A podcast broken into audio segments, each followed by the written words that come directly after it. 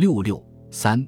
北洋军阀集团内部矛盾的激化，随着护国战争的发展和袁世凯失败前景的明朗化，北洋军阀集团内部的矛盾和分裂也进一步加剧。袁政府最终陷入了众叛亲离、土崩瓦解的境地。首先是段祺瑞、冯国璋这两员北洋干将，已不甘心做袁世凯的工具，转而野心勃勃地企图效法他辛亥年的老戏法。准备城护国军和全国人民，破其退位之机，取而代之。四月中旬，袁世凯眼看和谈阴谋破产，为巩固其总统地位，决定任命在北洋军阀集团内部享有一定威望，而又为护国军所注重的段祺瑞为国务卿，以代替三月二十一日上任以来在挽救危局方面弃无成效的徐世昌。他满以为段是他一手提拔的。这点面子总不至于不给，万没料到段会向他提出改正式堂制为责任内阁制的要求。原意识到这是四年前国民党人限制其权力的老法子，心里不免窝火。但一想自己所处的地位已今非昔比，也只好忍气吞声。于二十一日公布政府组织令，宣称将委任国务卿总理国务，组织政府，述责任内阁之先生。次日，他下令准徐世昌辞职，特任段祺瑞为国务卿。二十三日，任段兼陆军总长，陆征祥为外交总长，王一堂原名王庚为内务总长，孙宝琦为财政总长，刘冠雄为海军总长，张宗祥为司法总长，张国干为教育总长，金邦平为农商总长，曹汝霖为交通总长，王世贞为参谋总长。以段祺瑞为首的新内阁宣告成立。五月八日，又公布修正政府组织法，正式宣布撤销政事堂，恢复国务院和总理名称。但是，段祺瑞所要求的是名副其实的责任内阁制，因此他接任后不久，即要求袁世凯裁撤总统府机要局、统帅办事处、军政执法处三机关，明目张胆地逼他交权。然而，袁的让步也是有限度的，不但三机关之才撤中未实行，且按主粮食已以撤其肘，从而更加深了段祺瑞的不满。正当袁世凯为段的背主自立而大伤脑筋之时，四月十八日，冯国璋突然会同新任都理安徽军务张勋、将苏巡案使齐耀林通电各省，提出总统留任、大赦党人、惩办奸党等八项主张，请求同意。袁世凯对此虽不尽满意，但总统留任一条却是他求之不得的。相比之下，他觉得还是冯国璋可用，因而颇欲置断而以冯。蒋彦航五月四日向冯透露：“现在大总统及北方同仁均深信我书决无他项意见，并相望甚殷。只看上边意思，颇欲我书说强硬之话，力为维持，以救大局。”然而，冯国璋对袁世凯并不比段祺瑞更忠实。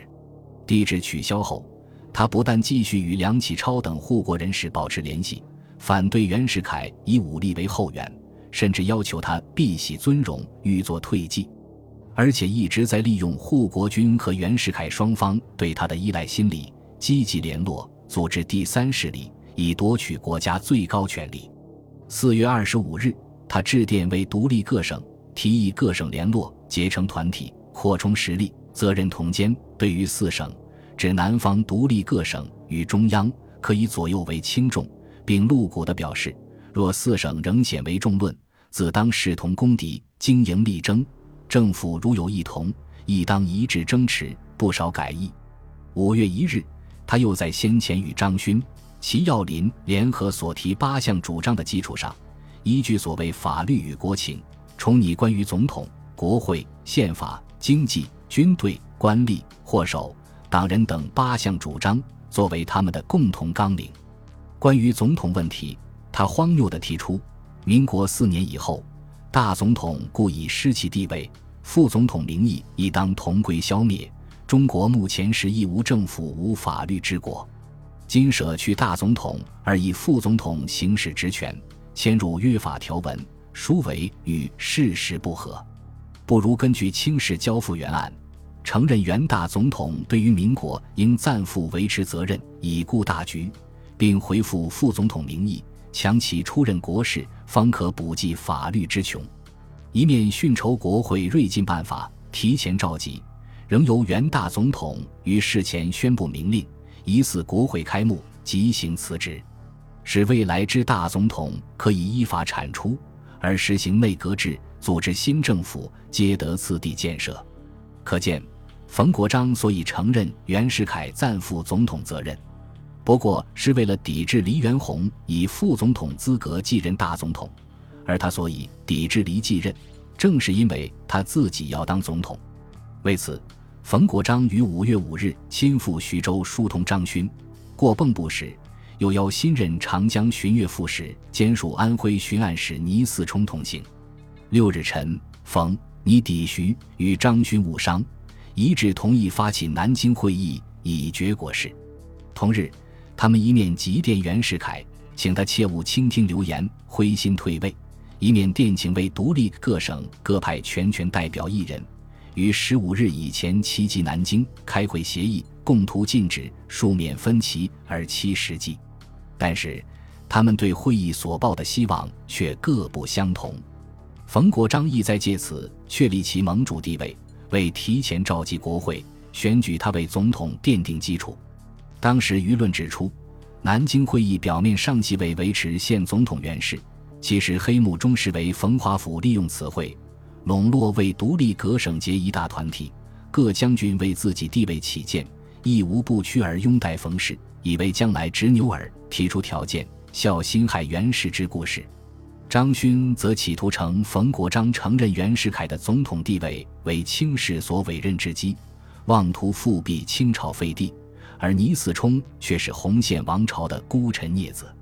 这就注定了南京会议不会有什么结果。袁世凯对冯国璋的这一阴谋早就看在眼里，他私下对王士贞说过：“此次南京会议名为北方势力，实不是由于手中攘夺大柄。”其结果余早洞悉，因此，他表面装作对冯十分信任，需以特权三端：一和局之解决，准其有自由断绝之权；二政府关于和局提出之议案，准其有酌和之权；三和局不成，倘处以决裂，准其有参与重要军政之权。他甚至假惺惺的电冯等说：“与自退隐田园，无心问世。近日唐继尧、刘显世、陆荣廷。”龙继光等以退位为要求，陈毅相劝以休息，君知实惑我心。余德薄能显，自感困苦，即盼随我出伏之愿，绝无贪恋权位之意。然苟不妥筹善后而撒手即去，听国危亡，故非我救国之本愿，犹绝无以对国民。目下最要在严考善后之道，亦有妥善办法，立刻解决。该上将军等现约同各省代表，就近齐集讨论大计，无人欣慰。时局危迫，内外险恶相逼而来，望将善后办法切实研求，速定方针，随时与政府会商，妥定各员责任，使国家得以安全，不致利剑倾覆，幸盼和己。但他暗中却一面指派蒋彦航前往南京监视会议。一面派阮中书等人前往徐州搬弄是非，扩大冯张矛盾，极尽操纵破坏之能事。南京会议本定五月十五日召开，由于袁世凯的干预与破坏，张倪日渐消极，各省代表所到无多，延至十八日才举行第一次会议，出席代表二十三人，公推冯国璋为主席。讨论的第一个议题就是袁世凯的去留问题。山东代表丁世义首先发言说：“大局危迫，一欲请总统暂弃尊荣，使天下早日息兵，以救危亡。”接着，湖南、山西代表表示赞同，其他代表也相继附和，主张袁氏退位之说占了上风。袁世凯见势不好，即命倪嗣冲亲自出马，力挽危局。倪率卫队三营于当晚赶到南京，次日抢先发言。主张维持原的总统地位，并力图变南京会议为征剿护国军的军事动员会议。在倪的讹诈与威胁下，原主张袁世凯退位的代表大都噤若寒蝉，有的甚至改变初衷，反主袁留任了。为挽救败局，冯国璋借口退位问题本会无权表决，提议由国会解决。接着又接过丁世义的建议，提出电邀南方独立各省派代表出席会议，以解决总统问题，幻想借助护国军之力打击倪嗣冲等人的嚣张气焰。岂料南方独立各省早已不满于他五月一日所提仍承认袁世凯为过渡总统的八项主张，断然拒绝派代表赴会。而张勋、倪嗣冲二人则有意散布他也是拥袁留任的主战派，大为冯的本心。冯以希望落空，遂于三十日宣布保境安民，解散南京会议。但是，北洋军阀集团的内部争夺。并没有随南京会议的解散而结束。正如李大钊当时所指出，南京会议虽无结果，冯之态度仍有希望，其部下尤为鲜明。看此情形，长江流域战云漫玉，倪、张与冯已引成敌国。这种争夺极有利于护国事业的进行，而对袁世凯则十分不利。